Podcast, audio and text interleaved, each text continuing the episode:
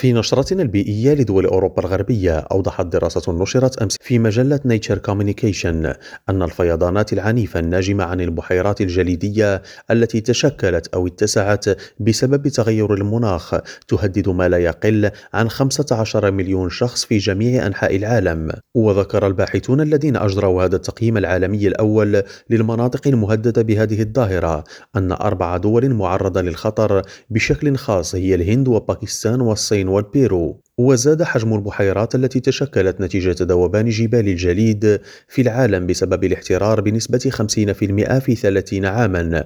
وفق دراسة سابقة أجريت في العام 2020 تستند إلى بيانات الأقمار الصناعية. في موضوع آخر أعلنت شركة الطاقة البرتغالية أنها قامت بالفعل بتركيب أكثر من 700 ألف لوحة شمسية في إسبانيا والبرتغال وأن سنة 2022 كانت قياسية من ناحية عدد الألواح الشمسية للاستهلاك الذاتي في المنازل التي تم تركيبها. إبراهيم الجمالي ريم راديو بروكسل.